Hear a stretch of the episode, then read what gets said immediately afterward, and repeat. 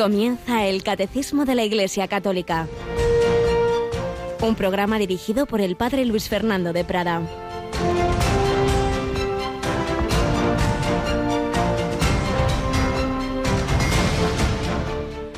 Padre Santo, guárdalos en tu nombre, a los que me has dado, para que sean uno como nosotros.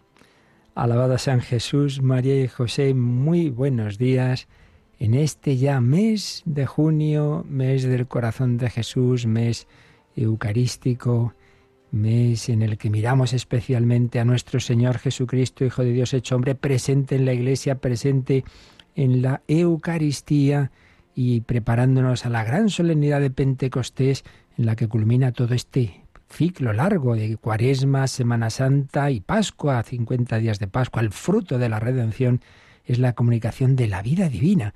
Y hoy con dos lecturas preciosas, el Evangelio, esto que llamamos la oración sacerdotal, cuando al final de la última cena Jesús, como sumo y eterno sacerdote de toda la humanidad, eleva al Padre su oración por sus discípulos, por la Iglesia y por el mundo entero.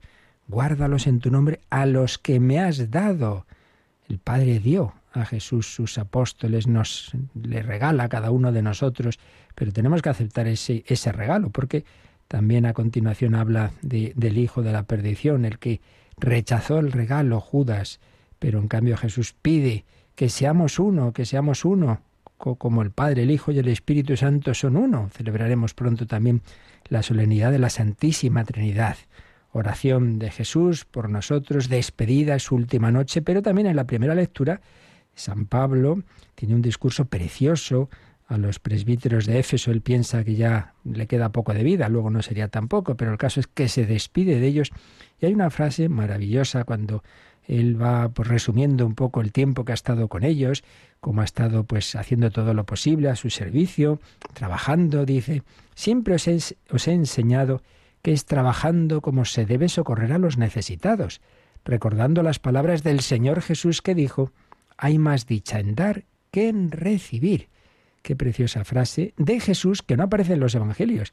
Una vez más vemos que, nosotros no somos una religión del libro, no se trata solo lo que está en la, en la Biblia, no. Es una vivencia, es toda una tradición, toda una predicación oral, lo que nació, lo primero, y luego poco a poco, pues lo principal, pero no necesariamente todo, se fue poniendo por escrito. Pero a lo que vamos ahora, esta frase, mayor felicidad hay en dar que en recibir cuando nos empeñamos en recibir, en que me digan, en que me feliciten, en que se acuerden de mí, en que me esto, que lo otro, pues al final nos amargamos, porque nunca nadie, todos los deseos que tenemos, pues no, nadie los, los va a cumplir del todo. Pero si en cambio tú lo que te preocupas es de hacer felices a los demás, empezando por al, hacérselo al Señor, a agradar al Señor, a la Santísima Virgen, a los que tienes cerca, mira, eso ya depende de ti, el otro depende de los demás. Y estamos hechos para dar y como estamos hechos así, cuando das, cuando te entregas, cuando, cuando realmente vives eh, al servicio de los demás, como la Virgen María que fue a visitar a Isabel, entonces serás feliz. Pues el camino que nos lo muestra hoy el Señor en este primer día del mes de junio, mes del corazón de Jesús.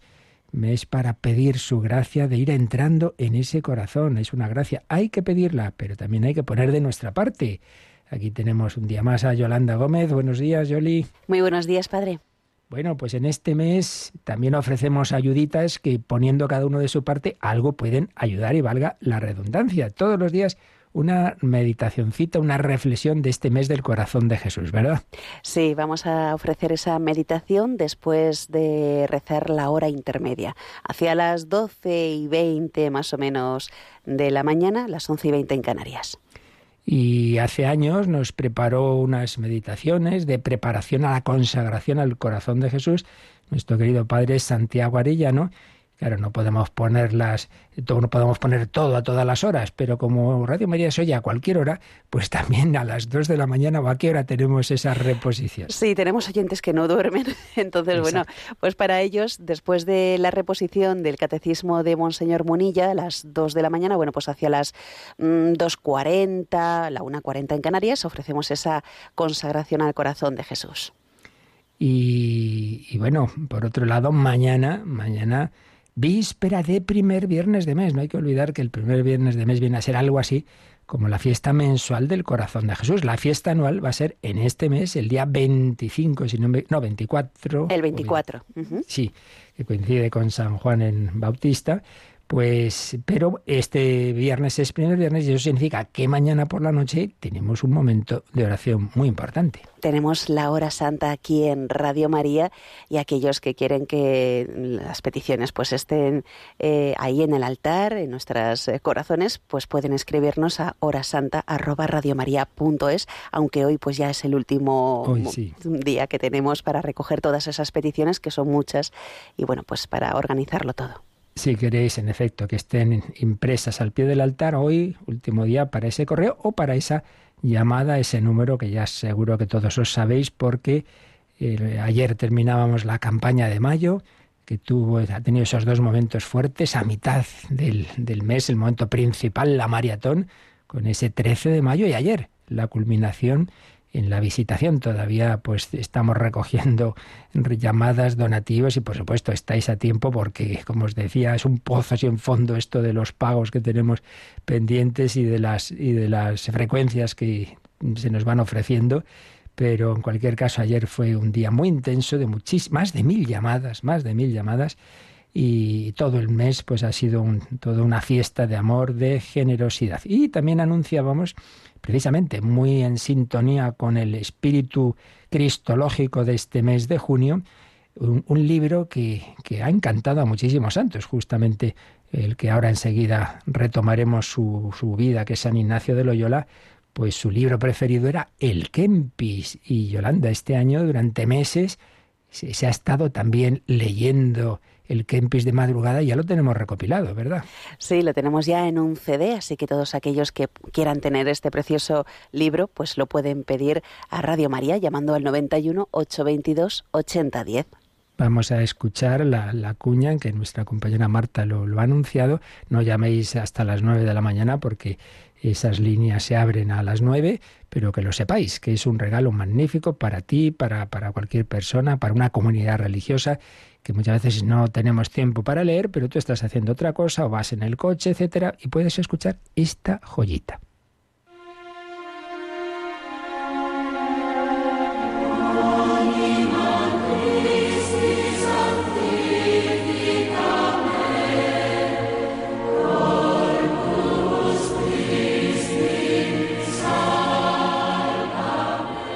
¿Sabes cuál es uno de los libros que más ha ayudado a muchos santos en su camino al cielo?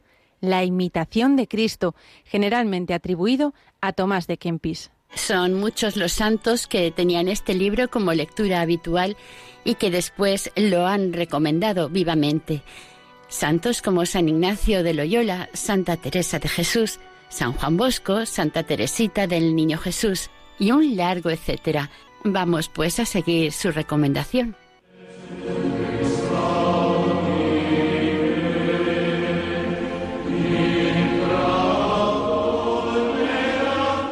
En esta serie de programas, Maite Bernat hace una lectura reposada de la imitación de Cristo, en la que nos ayuda a profundizar en este libro para acercarnos a imitar a nuestro Señor Jesucristo. Quiero que aprendas la perfecta renuncia de ti mismo en mi voluntad, sin réplica ni queja. Sígueme. Yo soy camino, verdad y vida. No te quedes sin el recopilatorio de esta obra clásica que ha ayudado a tantos santos y que puede servirte para ir avanzando en tu vida espiritual o como un magnífico regalo a comunidades religiosas y otras personas deseosas de acercarse más al Señor. Puedes solicitarlo en un CD MP3 o un pendrive que incluye un documento con el índice de los capítulos de este libro llamando al 91 822 8010 o a través de nuestra página web radiomaria.es. Radio María al servicio de la vida cristiana.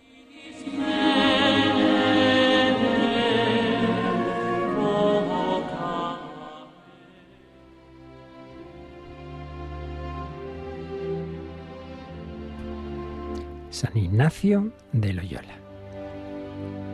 Bueno, pues retomamos esta lectura comentada y buscando aplicaciones a nuestra vida de lo que llamamos la autobiografía no es que la escribiera, ya os he comentado varias veces, sino que al final de su vida le pidieron que contara, que contara sus recuerdos y un padre jesuita iba tomando nota y nos dejó escrito este, esta preciosa historia de, de cómo Dios actúa en el alma. Si la vida de Santa Teresita es así que la escribió ella misma, se titula Historia de un alma, realmente así podría llamarse todas las vidas y todas las vidas de los santos, historia de un alma, o mejor, la historia de lo que Dios ha hecho en el alma y el alma ha respondido a esa acción de Dios.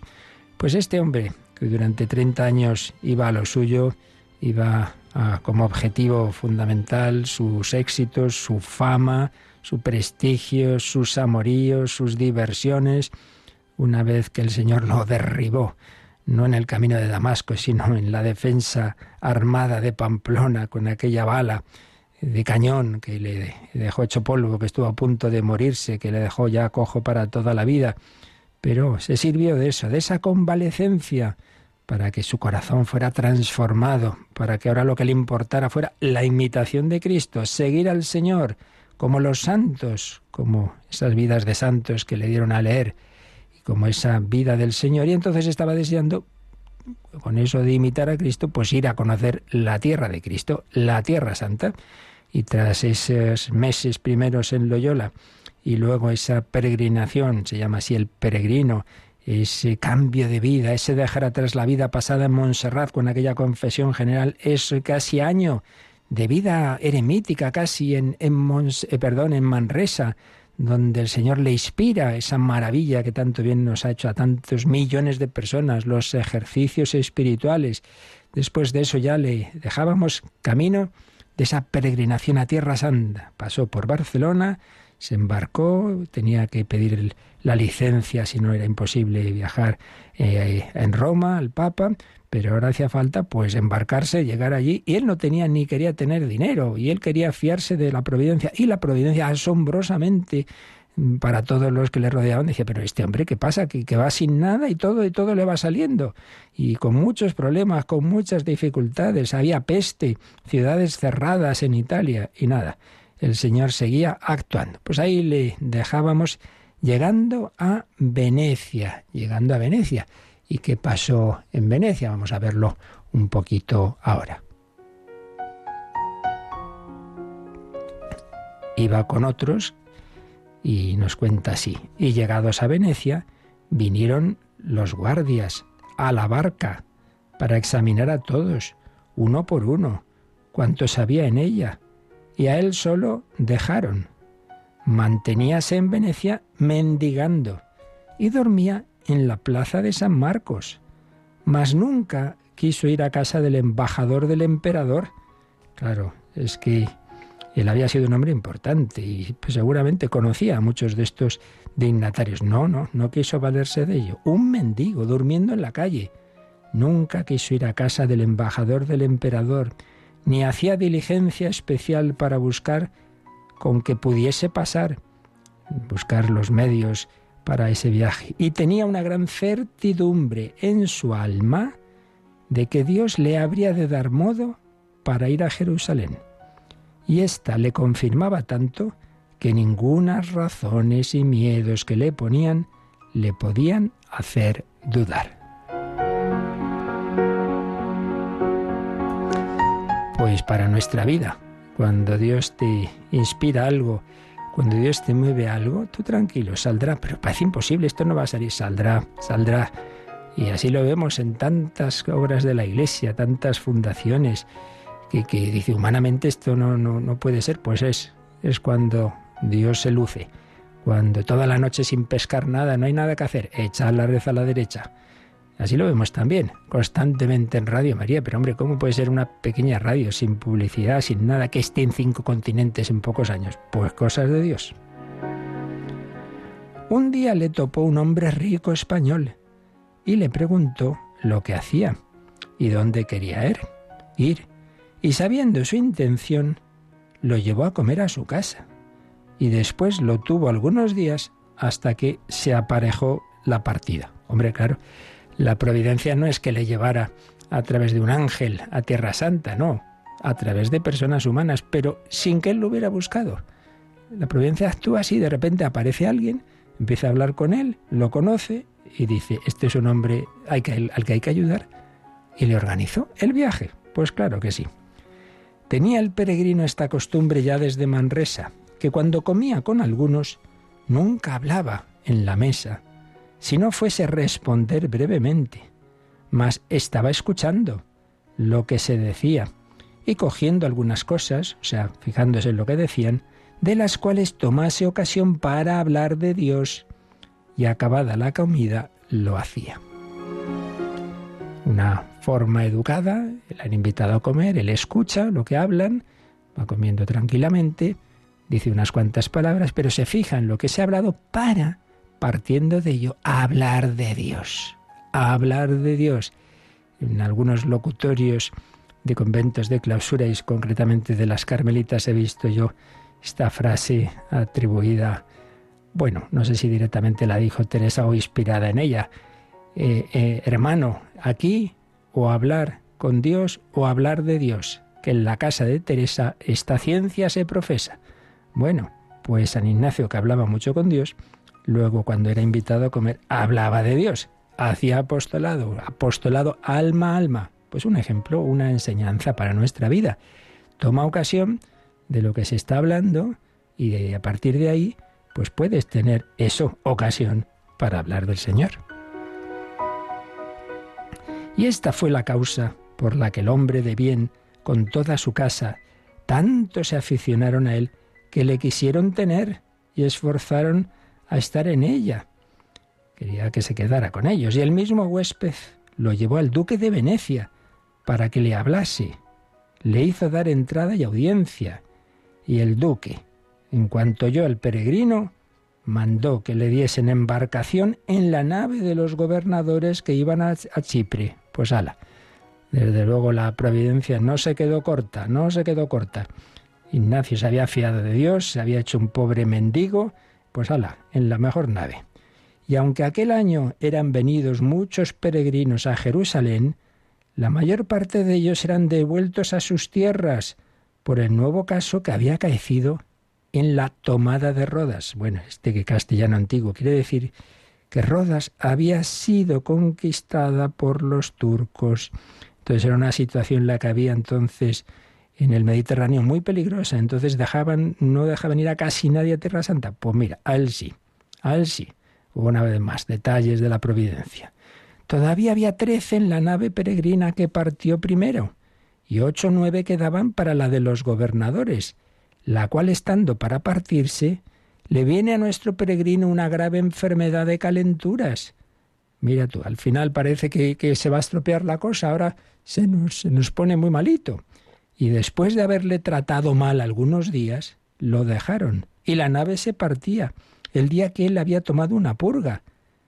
Preguntaron los de casa al médico si podría embarcarse para Jerusalén, y el médico dijo que para ser sepultado allá, bien se podría embarcar. Una manera de decir, pues hombre, si ustedes quieren que se muera allá, pues qué más da que se muera aquí que allí. Mas él se embarcó y partió aquel día. Otra, la última dificultad, una enfermedad que parecía una locura que se metiera en un barco, pero hombre, después de todo lo que ha vivido, se embarcó, se volvió a fiar de Dios y vomitó tanto que se halló muy ligero y fue del todo comenzando a sanar. Así que se puso bien y ala, por fin, camino a Tierra Santa, pero le quedaba ver cosas tristes. En esta nave se hacían algunas suciedades y torpezas manifiestas, las cuales él reprendía con severidad. Bueno, ya se entiende que está hablando de que veía cosas de pecados contra la castidad, torpezas que él reprendía. Él que en eso había sido pues un hombre muy débil, y ahora convertido se daba cuenta de, del daño que hace la lujuria. Bueno, pues ahí le tenemos, camino de Tierra Santa para ese deseo de, conocer lo más posible la tierra de Jesús, para imitarle, conocer, amar, seguir, imitar a Jesucristo es el ideal de la vida cristiana, conocer para amar, amar para seguir e imitar a nuestro Señor Jesucristo. Pues pidamos al Espíritu Santo que nos dé ese deseo y esa gracia para esa imitación, que por supuesto siempre será limitada, nunca haremos la perfecta imitación, pero es el ideal de nuestra vida cristiana, la imitación de nuestro Señor Jesucristo por su Espíritu, nunca por nuestras fuerzas.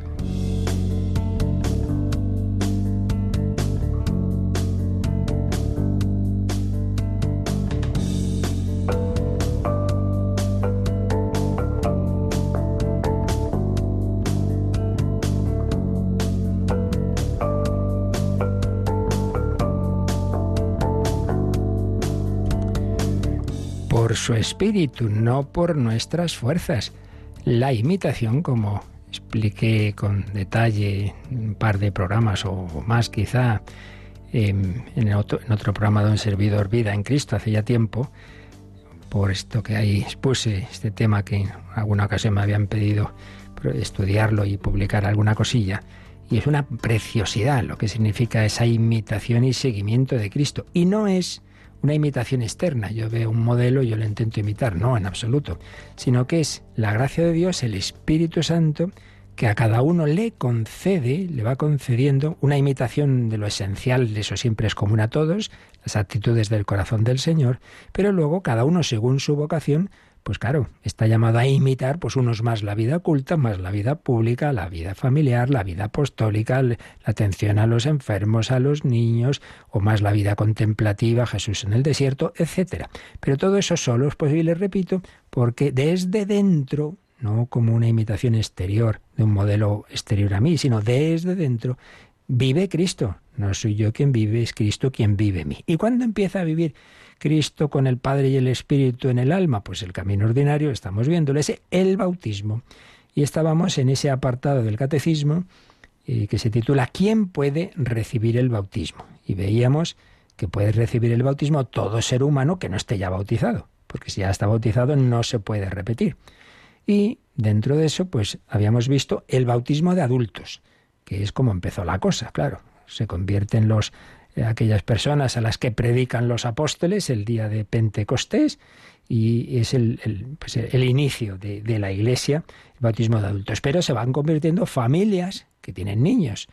Se presupone, por tanto, que también empezó enseguida el bautismo de niños y desde luego consta en la historia de la iglesia que muy pronto ocurre este, este bautismo de los niños. Es el segundo eh, subapartado dentro de que puede recibir el bautismo Primero vimos el bautismo de adultos, hablamos del catecumenado y ahora estábamos con el bautismo de los niños.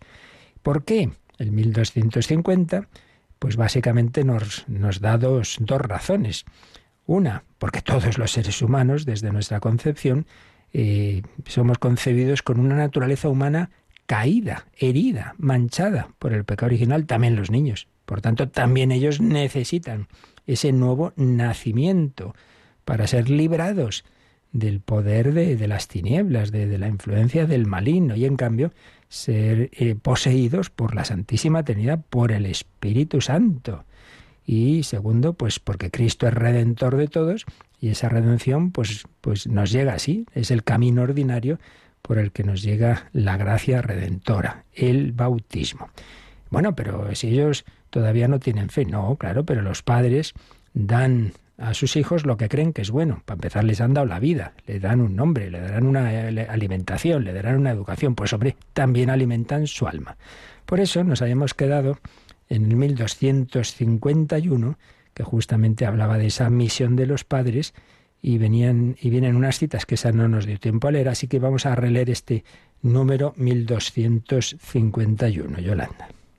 Los padres cristianos deben reconocer que esta práctica corresponde también a su misión de alimentar la vida que Dios les ha confiado. Así que, obviamente, pues unos padres eh, son conscientes de que tienen que alimentar a su hijo y como no somos esos meros animalitos, no solo es alimentar el estómago, sino alimentar el alma. Entonces a ese niño le pues va a aprender a hablar y le van a dar un nombre y le van a llevar a un colegio, etcétera. Bueno, pues también hay una vida sobrenatural. Si son cristianos, saben que hay algo más que, que el cuerpo y que la mera cultura. Hay algo más, esa vida mm, sobrenatural. Por eso dice que deben reconocer, deben reconocer esa misión de alimentar la vida que Dios les ha confiado. Y esa vida se alimenta ante todo como camino ordinario que el Señor así ha establecido los sacramentos, el primero de los cuales, la puerta de los cuales es, es el, el bautismo. Entonces, esto de que los padres cristianos tienen esa misión de alimentar, de alimentar la vida divina, Mm, nos pone una serie de citas el, catecismo del Concilio Vaticano, Vaticano II. También nos viene eh, un, canon del Código de Derecho Canónico. Vamos a leer algunas de estas citas porque la verdad es que son textos preciosos que, que a todos nos vienen bien y que, pues, sobre todo, pues, nos hacen ver la belleza de esa misión de los padres cristianos. El número 11 de la Constitución Lumen Gentium dice: el carácter sagrado y orgánicamente estructurado de la comunidad sacerdotal se actualiza por los sacramentos y por las virtudes. Ojo, cuando aquí está hablando de la comunidad sacerdotal, que es la Iglesia, usa la palabra sacerdocio, ya lo hemos dicho más veces, que tiene dos sentidos. Hay un sacerdocio común de los fieles, el que tenemos todos los cristianos precisamente desde nuestro bautismo, recordemos, Habíamos visto ese rito de la unción con el santo crisma. Decíamos que crisma tiene la misma raíz que Cristo, que significa ungido, y es que Cristo es ungido, como eran ungidos los sacerdotes eh, y reyes, a veces también los profetas, todo cristiano es ungido, es unido a Cristo y en ese sentido tiene un sacerdocio común, que consiste en que todo cristiano está llamado a dar culto a Dios, a, dirigirse al Señor en su oración y a ofrecer el sacrificio, el sacerdote ofrece sacrificios, pues el sacrificio de su propia vida. En este sentido se está aquí hablando del cristiano sacerdote, la iglesia como comunidad sacerdotal. Entonces, la iglesia es una comunidad sacerdotal en la que mm, tienen mucha importancia, dice, los sacramentos y las virtudes. Entonces se, se pone a hablar de los diversos sacramentos y nada más empezar dice, los fieles incorporados a la Iglesia por el bautismo quedan destinados por el carácter, el carácter es ese signo del que ya hablaremos, que imprimen tres sacramentos, bautismo, confirmación y orden sacerdotal. Entonces, una persona bautizada ha recibido como una señal espiritual que le destina a ese culto, a ese elevar su alma a Dios. Los fieles incorporados a la Iglesia por el bautismo quedan destinados por el carácter al culto de la religión cristiana, no dar culto de cualquier manera, sino en Cristo y en el Espíritu Santo. Y regenerados como hijos de Dios, están obligados a confesar delante de los hombres la fe que recibieron de Dios mediante la Iglesia. Hombre, esto no es para que te lo guardes, no, no ser de la secreta, no, no, yo soy cristiano, discípulo de Cristo, yo soy católico. Y si eso implica, pues se metan contigo, pues ya, ya está anunciado, ¿no? Si a mí me han perseguido, también a vosotros os perseguirán. Entonces, pues sigue hablando de los, de los diversos sacramentos y pues la, la importancia de, de, ese bautismo, que por tanto dárselo cuanto antes, cuanto antes a, a esos hijos. Pero llega también más adelante a hablar de, del, del matrimonio.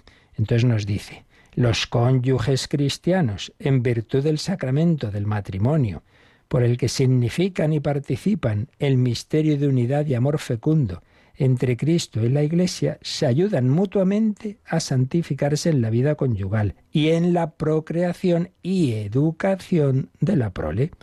Y por eso poseen su propio don, dentro del pueblo de Dios, en su estado y forma de vida.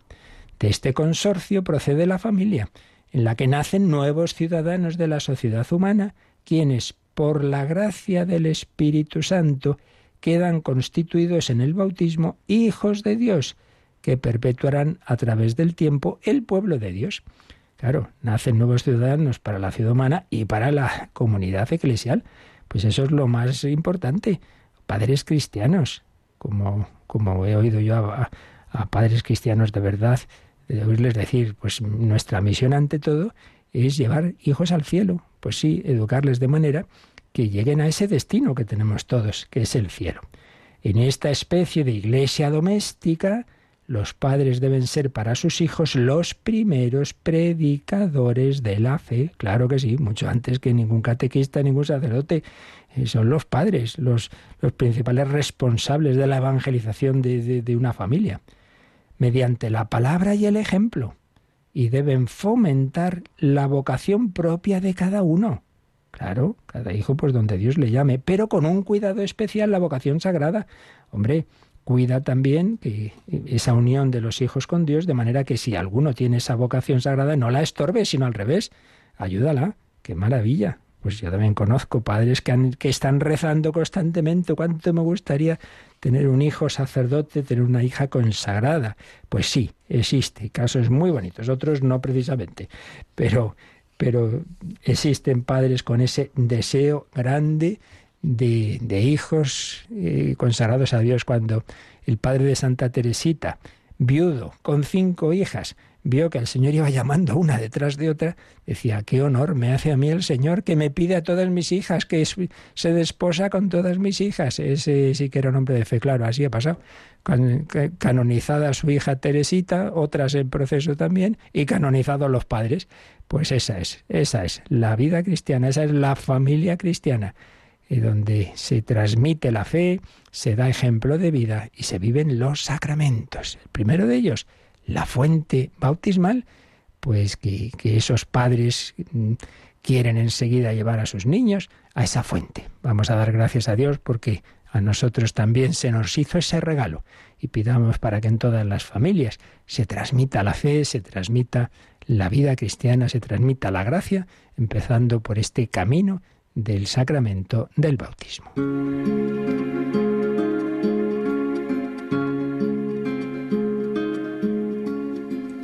Fuente de la vida eterna, de ti quiero yo beber, muestra el corazón abierto, déjame saciar mi ser, fuego de misericordia que consumes mi pecado.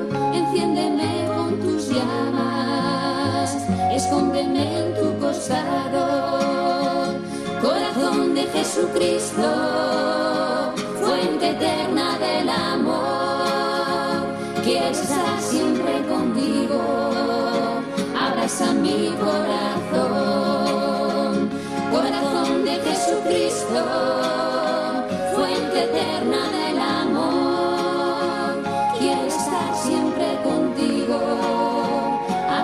mi corazón. Tú que buscas mi consuelo, porque tantos te olvidaron, concédeme amarte siempre por los que nunca te amaron. Corazón es la puerta del amor que nunca acaba, que yo sepa entrar por ella y perderme en tus entrañas. Corazón de Jesucristo, fuente eterna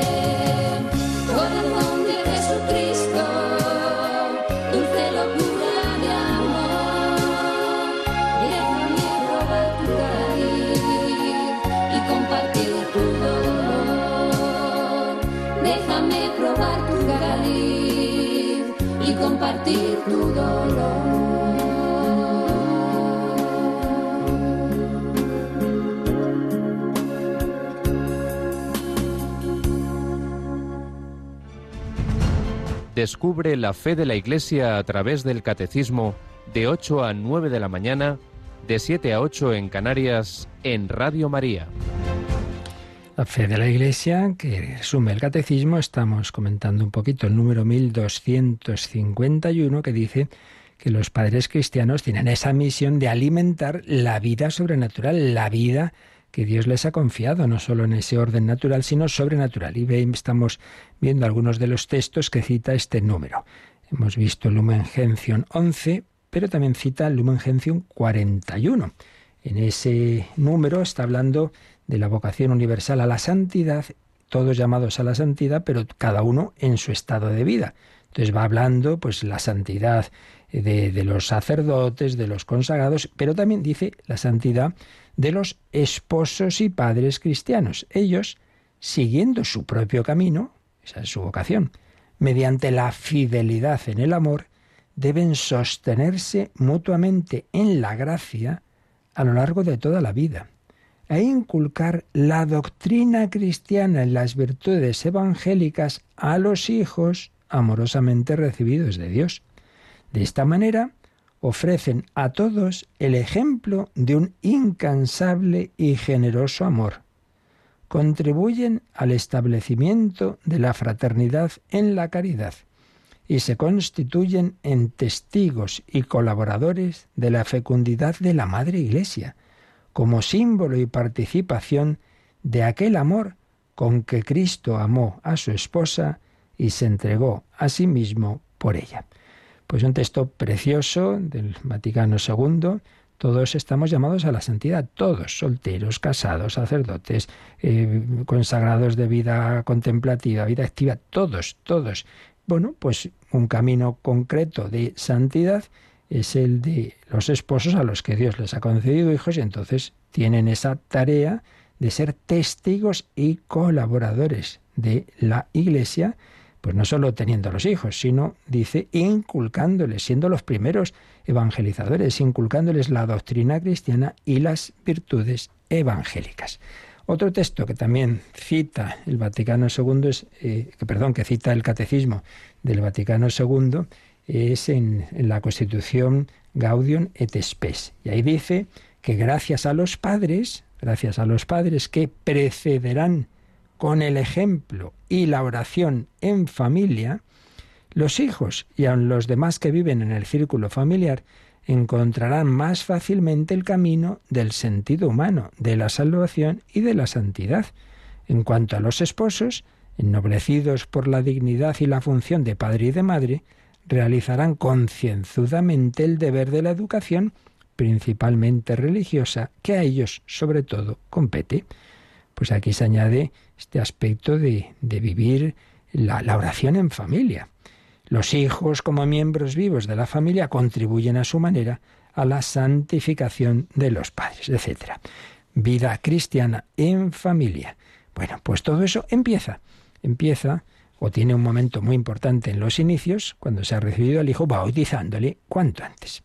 Esta es la clave y no nos dejemos llevar pues de esas eh, falsas ideas. Bueno, cuando sea mayor elija, pues no, pues aplíquelo usted a todo. Cuando sea mayor elija si quiere vivir, eh, elija si que se ponga ya el nombre de mayor y elija si quiere estudiar. ¿Verdad que no se hace eso? Se le, se le da todo lo que se ve que es bueno. Y luego si él quiere dejarlo ya se suicidará. Y esperemos que no. Y ya se cambiará el nombre si quiere. Y ya yo qué sé. Pero hombre, todo lo que es bueno se lo dan los padres a los hijos. Si no se lo das es que en el fondo tú no lo valoras, no lo consideras bueno. Bien, pues esto es lo esencial que nos ha transmitido el catecismo del por qué eh, los padres, padres cristianos están llamados a bautizar a los hijos. Pero nos falta un numerito de este apartado del bautismo de niños que ya se refiere, pues en concreto, a la práctica de la que hemos visto en la historia de la Iglesia. Leemos este número 1252. La práctica de bautizar a los niños pequeños es una tradición inmemorial de la Iglesia. Está atestiguada explícitamente desde el siglo II. Sin embargo, es muy posible que desde el comienzo de la predicación apostólica, cuando casas enteras recibieron el bautismo, se haya bautizado también a los niños. Entonces, aquí, después de haber dado razones, digamos, de tipo doctrinal teológico, del por qué ese bautismo, porque todos los seres humanos, desde nuestra concepción, a excepción de la Virgen, claro, pues nacemos, somos concebidos con esa naturaleza herida, porque Cristo nos sana de, esa situación de dominio de, Satanás por, el, por la gracia que se nos comunica en el bautismo porque damos, los padres están llamados a dar a los hijos todo lo que es bueno, no solo lo corporal. Después de todas esas razones, nos dice, bueno, de hecho, de hecho, en la historia de la Iglesia, enseguida se empieza a bautizar a los niños. Ya hemos dicho antes que lo primero, obviamente, fue el bautismo de adultos, pero por lo menos ya en el siglo II, o sea, enseguidita, nos consta en, documentos eh, históricos ese bautismo de niños. Pero está implícito, aunque no lo dicen de una manera totalmente clara, pero se puede deducir de textos que ya hemos leído en días anteriores, en los hechos de los apóstoles, conversión de aquel soldado que custodiaba la cárcel, que de repente se abre, entonces el hombre se, se, impresiona, se, habla con San Pablo, se convierte, entonces dice que se bautizó él con toda su familia. Lo mismo se nos dice de Lidia, aquella otra mujer, lo mismo otros textos que aparecen en la primera Corintios, ya, ya los leímos, en los que se habla de toda una familia toda una casa, la casa, es decir, la familia, que, se, se, convierte y se bautiza. Pues bueno, ahí ya mm, parece, por todo el contexto, pues, pues, pues eso, toda la familia, y que sin duda había también en esa familia eh, hijos, por tanto, niños que sin duda serían bautizados. Pero en cualquier caso, como digo, sí que ya aparece explícitamente en documentos muy desde el principio, por lo menos desde el siglo II. Por tanto, ¿quién puede recibir el bautismo? Cualquier ser humano que no haya sido bautizado, sea niño, sea adulto. Todo ser humano que no lo haya recibido antes puede, y ojalá así sea para todos, ser bautizado. Pero entonces, aquí se nos plantea una cuestión. Vamos a ver, no dice el Señor, el que crea. O sea, para bautizarse hay que creer. Entonces, ¿cómo es la relación entre la fe y el bautismo? Porque en principio, hizo al mundo entero. Entonces, anunciad el Evangelio. Y el que crea, eh, una vez que cree, pues se bautiza. Pero entonces, mm, no parece que si tú bautizas al niño, primero se le bautiza y luego cree. ¿Cómo es esto de la relación entre la fe y el bautismo? Pues por eso, para aclarar este tema, antes de ir a otro, al otro apartado, que ya no es quién puede ser bautizado, sino quién puede bautizar, vamos a tener aquí otro, otro subapartadito que se titula Fe y bautismo. Muy importante, la relación entre la fe y el bautismo, que tiene tres números. El primero de ellos, el 1253. Pues ala, vamos a empezar con este apartado, Yolanda, por lo menos lo vamos leyendo. 1253. El bautismo es el sacramento de la fe, pero la fe tiene necesidad de la comunidad de creyentes. Solo en la fe de la Iglesia puede creer cada uno de los fieles. La fe que se requiere para el bautismo no es una fe perfecta y madura, sino un comienzo que está llamado a desarrollarse. Al catecúmeno o a su padrino se le pregunta, ¿qué pides a la Iglesia de Dios? Y él responde, la fe. Primera frase, el bautismo es el sacramento de la fe. Y ahí cita el final del Evangelio de San Marcos. Marcos 16, 16. Si leemos desde el 15, son las palabras que Jesús resucitado les dice a los apóstoles. Id al mundo entero y proclamad el Evangelio a toda la creación. Y ahora versículo 16. El que crea y sea bautizado se salvará. El que no crea será condenado. Fuertecito. Bueno, esto ya lo hemos explicado muchas veces y lo volveremos a explicar, pero ahora nos fijamos en esto que lo primero es el anuncio. Id al mundo entero y proclamad el Evangelio. Y ante esa proclamación pueden pasar dos reacciones. Una, el que crea. Otro, el que no quiera creer. ¿Vale? Bueno, pues el que crea y se ha bautizado. Por tanto, recibes el anuncio y con la gracia de Dios y tu respuesta movida por esa gracia y tu respuesta libre, te adhieres a ese Cristo que te es anunciado. Sí, creo. Y entonces, ¿y qué tengo que hacer? Lo que preguntan aquellos que escuchan la primera predicación de los apóstoles en, Pentecostés, o, o, Saulo, Señor, ¿qué tengo que hacer? Pues ser bautizado, dice San Pedro en Pentecostés, el que crea y sea bautizado. Entonces, primero es anunciar el Evangelio. Ante ese anuncio, respuesta de fe. Y entonces, una vez que creo, me bautizo. Por tanto, de entrada, nos encontramos que primero es la fe. Pero, ojo, dice aquí, en la fe de la Iglesia. Entonces, puede ser, si es un adulto, la fe propia o la fe de esa Iglesia y de esa comunidad y de esa familia en la que ese niño, esa persona que no puede, que no tiene esa capacidad racional, digamos, de una fe explícita, doctrinalmente expresada, no puede, obviamente, ni eso ni, ni, ni hablar todavía, si es, un, si es un bebé, pero tiene que haber alguien que sí que ha dado esa respuesta de fe y que se compromete a educar en esa fe.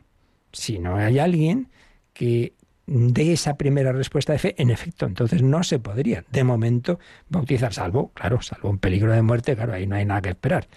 Esa es un poquito la cuestión. Entonces nos pone aquí el, el catecismo unos números que, que, vamos a ver si nos da tiempo a leer. El 1123, pues como siempre el catecismo nos recuerda, dice, oye, mira, de esto ya hemos hablado algo que tiene que ver con este tema. Y en concreto, pues eh, este 1123 es cuando hablábamos en general de los sacramentos. Y, venía un apartado que se titulaba Los sacramentos de la fe. Pues vamos a, a, a releer este número, 1123. Los sacramentos están ordenados a la santificación de los hombres, a la edificación del cuerpo de Cristo y, en definitiva, a dar culto a Dios, pero como signos también tienen un fin instructivo. No solo suponen la fe, también la fortalecen, la alimentan y la expresan con palabras y acciones. Por eso se llaman sacramentos de la fe. Aquí, pues simplemente es recordarnos, cuando vimos, ya digo, el Tratado General de los Sacramentos, lo que es común a los siete sacramentos, pues uno de los rasgos es que se les llama sacramentos de la fe. ¿Por qué? Pues aquí nos lo ha dicho. Por un lado, porque suponen la fe, lo que acabo de decir. Para recibir un sacramento tiene que haber fe, normalmente del propio que lo recibe, pero también puede ser, en el caso del bautismo, de incluso puede ser en el caso de la confirmación, ya lo veíamos también, puede ser la fe de esa familia. Entonces, por un lado suponen la fe, pero por otro lado la alimentan, la alimentan, es un círculo virtuoso, no vicioso. Porque hay fe, se recibe el sacramento, y al recibir el sacramento se aumenta esa fe, esa, relación con el Señor, esa confianza en el Señor. Sacramentos de la fe. Solo la fe de la Iglesia puede creer, solo en la fe de la Iglesia puede creer cada uno de los fieles, que esta es otra historia importante. La fe no es algo meramente individual. Sí, es personal, yo creo, pero dentro del nosotros de la Iglesia. Esto ya lo vimos también el otro día citando un texto de la encíclica Lumen Fidei del Papa Francisco sobre, sobre eh, la fe, la fe como algo y que no es individualista, sino que es la fe de la Iglesia. La fe tiene necesidad de la comunidad de creyentes, dice el 1253. Solo en la fe de la Iglesia puede creer cada uno de los fieles. La fe que se requiere, por otro lado, la fe que se requiere para el, para el bautismo no es una fe perfecta y madura. Hombre, es el mínimo para que recibas el sacramento. Y al recibirlo va madurando, va creciendo y tiene que seguir creciendo. Bautismo, confirmación, Eucaristía, alimento diario, luego la confesión y la oración y la práctica de las virtudes, la caridad. Todo esto es un proceso. Claro, ya sabemos que si vamos a esperar a la fe perfecta para bautizarnos, no nos bautizamos nunca. Claro, esto es un proceso, como si vas a esperar a que el niño sepa derivadas integrales para que empiece a estudiar lo básico, pues no, no empieza nunca, claro. Eso ya llegará, hijo, al cabo de años. Todo es un proceso, nuestra vida. No, no, no hemos nacido ya adultos, ¿no? Qué horror. Sino que uno va creciendo. Bueno, pues también creciendo en la fe.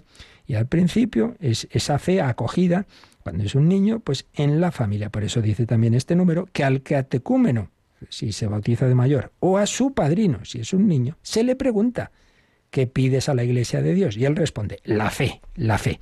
Y en este sentido, pues también nos sugiere el catecismo que repasemos un número del principio principio, de lo que vimos pues hace ya años comentando pues eso de la fe, la fe eh, que es algo personal, pero a la vez es también algo de la Iglesia. Pues leemos el número 168. La Iglesia es la primera que cree y así conduce, alimenta y sostiene mi fe. La Iglesia es la primera que en todas partes confiesa al Señor. Cantamos se dice en el Te Deum, Te per orbem terrarum santa confitetur ecclesiae. Y con ella y en ella somos impulsados y llevados a confesar también, creo, creemos. Por medio de la Iglesia recibimos la fe y la vida nueva en Cristo por el bautismo. En el ritual romano, el ministro del bautismo pregunta al catecúmeno, ¿qué pides a la Iglesia de Dios? Y la respuesta es la fe. ¿Qué te da la fe?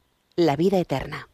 Pues esta es la maravilla, la fe. La fe es personal y comunitaria. Fijaos en este detalle. En la vigilia pascual, cuando se hacen las renuncias y la renovación de las promesas, el sacerdote pregunta en plural. ¿Creéis en Dios Padre Todopoderoso? En plural, porque repito, es algo comunitario, pero se responde en singular. Sí creo. ¿Creéis? Sí creo. Y es el doble juego. Por un lado, yo creo lo que cree la Iglesia. Se nos pregunta a todos lo mismo, no es que yo creo una cosa y el otro otra, no, no, todos tenemos el mismo credo, es la fe común, es la fe de la Iglesia, pero una fe de la Iglesia asumida personalmente. Por eso respondo sí creo. ¿Creéis? Sí creo. ¿Renunciáis? Sí renuncio. Personal y comunitario. La Iglesia es la primera que cree. Yo no me invento el cristianismo, lo he recibido. Esto nos cuesta mucho, ¿eh? Porque somos todos muy individualistas y cada uno se hace la religión a su medida. Y esto sí y esto no. Supermercado. Este sacramento sí, este mandamiento sí, el otro no, hombre. Que no es eso, que tú no, esto no lo hemos creado los hombres por acuerdo. Que esto viene de lo alto. Que esto viene de nuestro Señor Jesucristo. Eh, a quien vosotros escucha, a mí me escucha. Escuchamos al Señor y, y, y quien me escucha a mí escucha al Padre. Yo os envío como el Padre me ha enviado a mí. Bueno, pues esa es la fe de la Iglesia en la que somos bautizados, en la que, que, estamos llamados a asumir personalmente, pero no a inventarla, que es distinto. ¿De acuerdo? Bueno, pues seguiremos profundizando en esta relación entre la fe y el bautismo y tenemos nuestros momentitos de, de reflexión, de oración y también para vuestras consultas. Participa en el programa con tus preguntas y dudas. Llama al 91005 9419. 91005 9419. Puedes escribir un mail a catecismo arroba radiomaria.es o escribirnos un mensaje al teléfono de WhatsApp 668 594 383 668 594 383.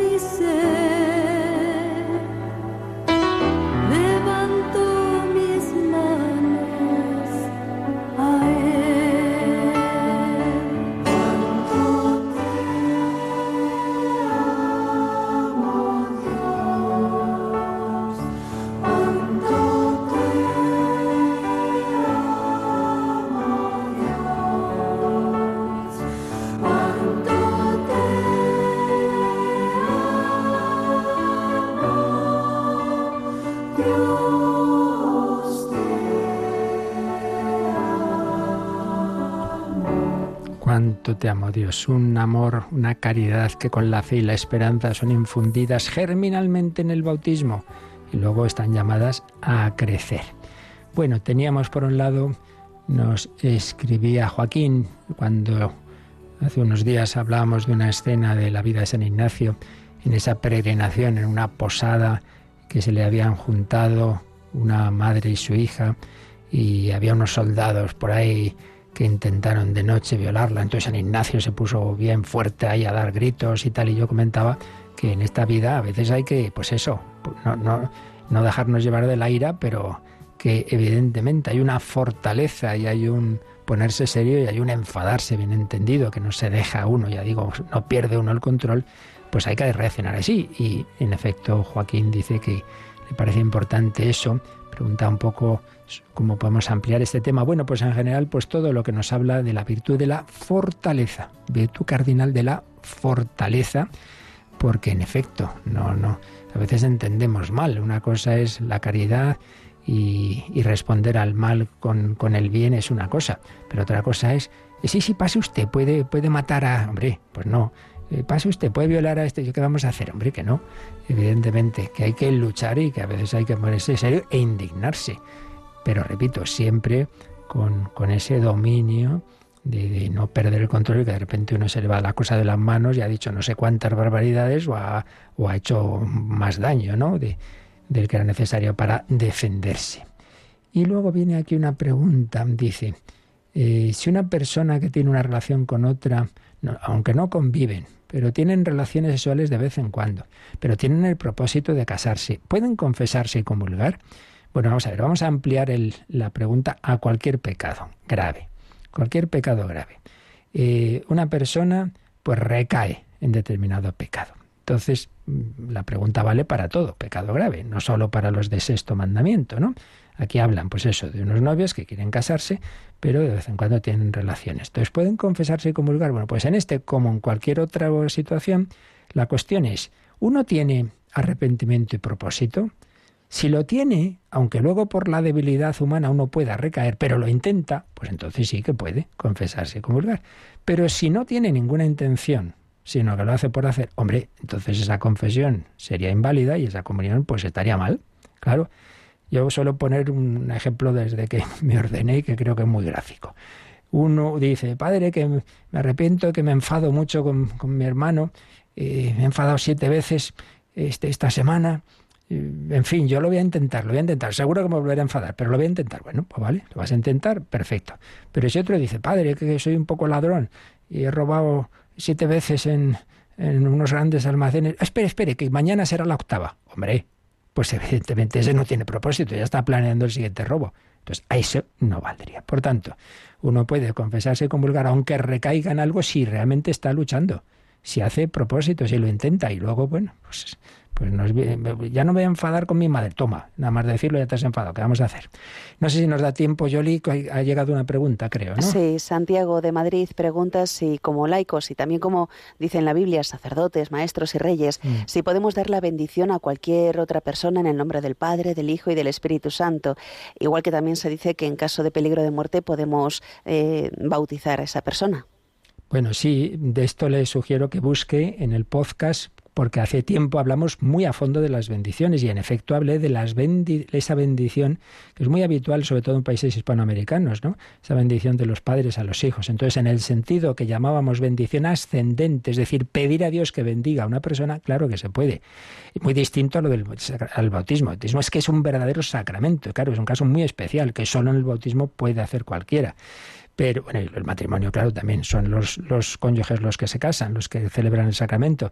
Pero en ese sentido, que no es el mismo en el que un solo un sacerdote o diácono puede bendecir una medalla, consagrar algo, que esa es la bendición descendente, esa solo puede ser un ministro ordenado. Pero la bendición de pedir a Dios eso, los dones de Dios para un hijo, para bueno, para cualquier persona, esa puede hacerla en efecto cualquier laico, como bendecir la mesa es pedir a Dios que nos ayude a que esta, este, este momento de comer, estos alimentos nos sirvan para servirle a Él y hacer el bien. Pero bueno, que busquen el podcast, ahí lo explicamos todo con más calma cuando hablamos de las bendiciones. Pues ahora pedimos al Señor su bendición. La bendición de Dios Todopoderoso, Padre, Hijo y Espíritu Santo, descienda sobre vosotros. Alabado sea Jesucristo.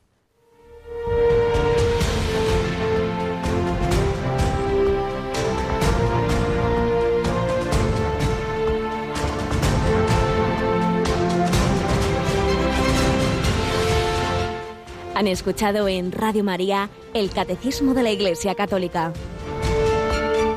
Un programa dirigido por el Padre Luis Fernando de Prada.